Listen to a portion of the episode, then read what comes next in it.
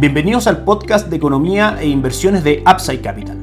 Revisaremos el rendimiento del mercado en Chile y el mundo y las principales noticias económicas y financieras que marcan la jornada.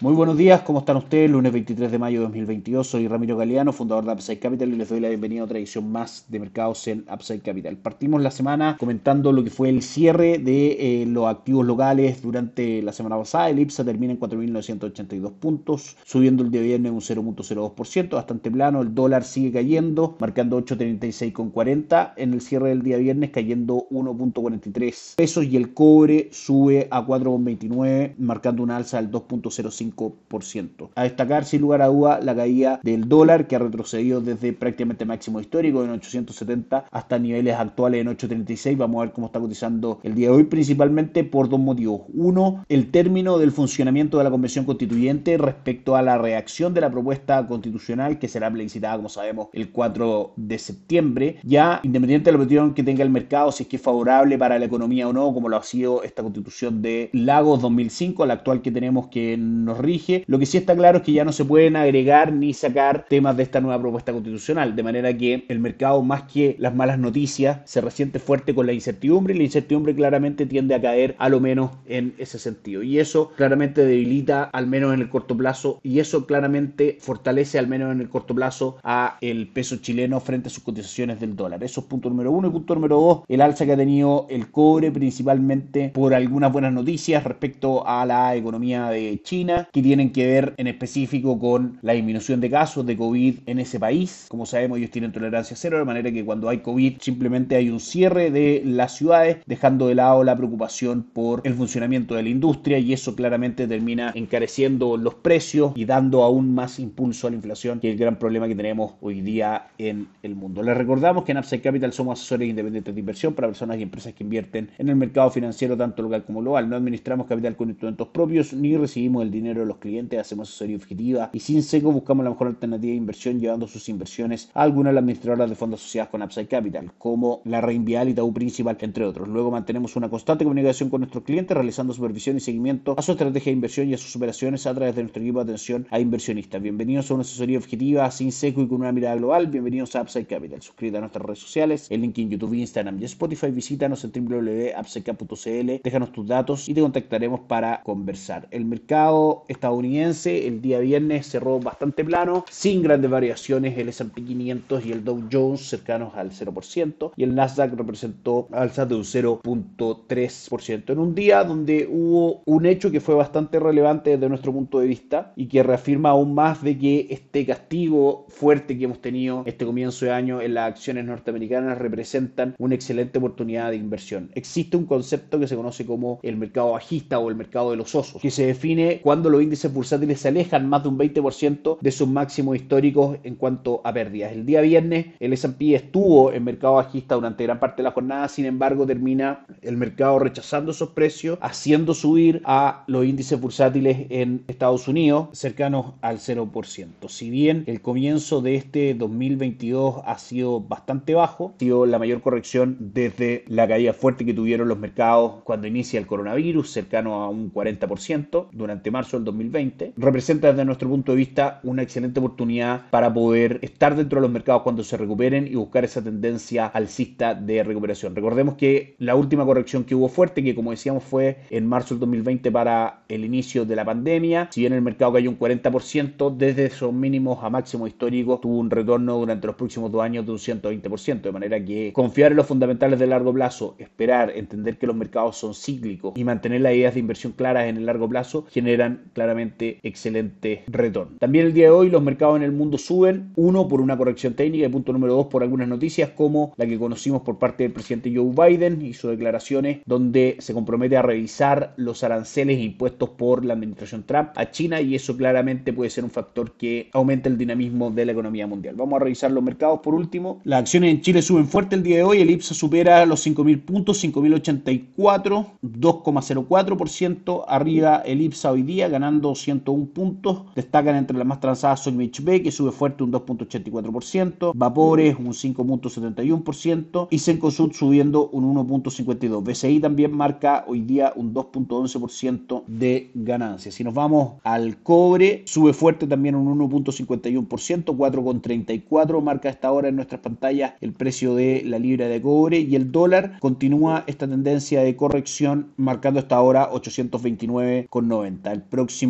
soporte que debiese ir a buscar si es que el cobre sigue este movimiento alcista podría, podría estar alrededor de 822. Y por último nos vamos a los mercados en el mundo pasando por supuesto por el dólar index, el dólar en el mundo, el dólar en comparación con una canasta de moneda de sus principales socios comerciales cae fuerte hoy día un 1% en 102.12 cotiza. Asia, el Nikkei 225 sube un 0.98, el Hansen de Hong Kong cae un 1.19% y el índice de Shanghai sin variaciones.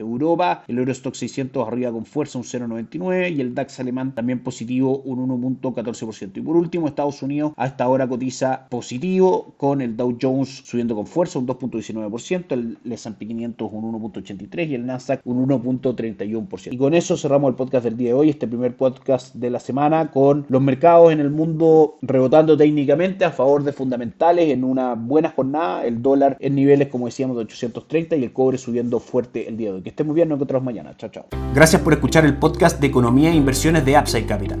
Te invitamos a visitar nuestro sitio web www.upsidecap.cl y contactarnos para brindarte una asesoría objetiva, sin sesgo y con una mirada global para tus inversiones.